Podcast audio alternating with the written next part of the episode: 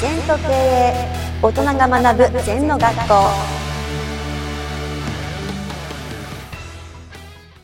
先生こんにちは。はい、こんにちは。今日のキーワードノウハウとは計画的体験の積み重ねである。これについて教えてください。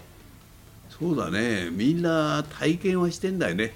うん。例えば30まで生きた方は30までの体験はなさってるんですね。はいただね、それがなぜ自分のものにならないかというと、うん体験だけなんだよ。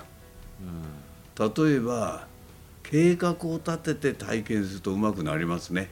あ仮説を立てるということそうですねです。あるべき姿を立てて、はい例えば、えー販売体制をこの2年間作ろうと、うんうん、そそれじゃ販売の量をうまそう。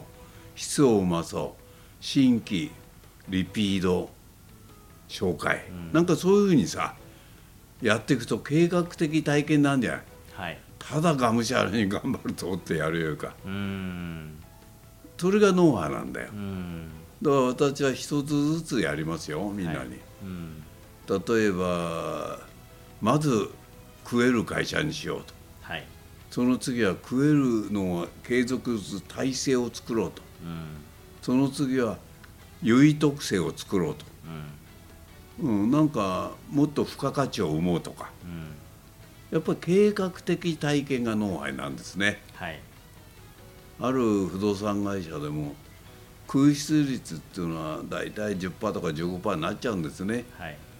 それが3%目指せたらみんなギブアップした。うんだけどその会社は18年かかって2.7%まで持っていった。そうするとまあサブリースっていうかね地主さんから物件を何千件か借り上げて自分のリスクで勝ち出す。はい。そういうことができるんだよ。うん。優位特性の重ね技ができるんだよ。うん。それがノウハウですね。はい。うん。だから人のやんないことをどんどんやっていく。うん例えばキャンピングカーを買って1000人の地主さん対象に貸し出す。はい。それからアパートに入ってる人たちのために軽自動車を貸し出すただね、うん。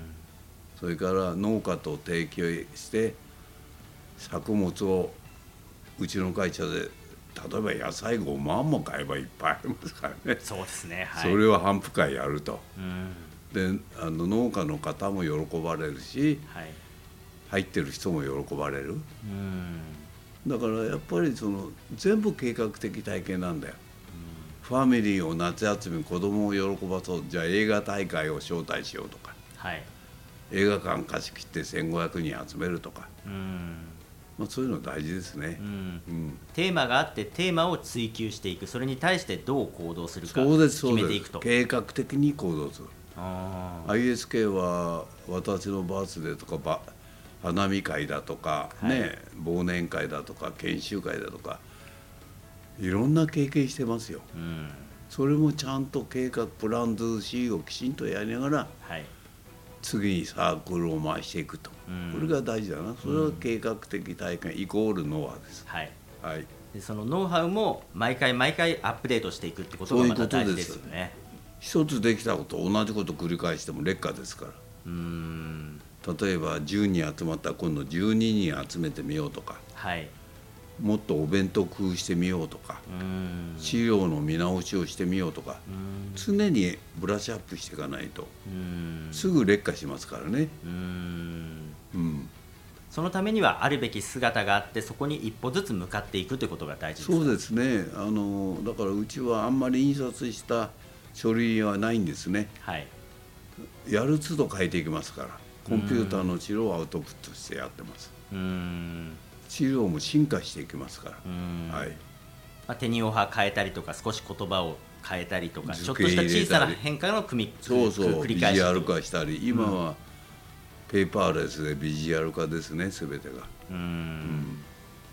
もうこれからの時代は常に変化のスピードが今上がってきてると思うんですけどももっと先はスピードが上がると先生は考えますか、すごいもっと上がりますもうねまあコロナのおかげで随分あの AI が発達した。はい。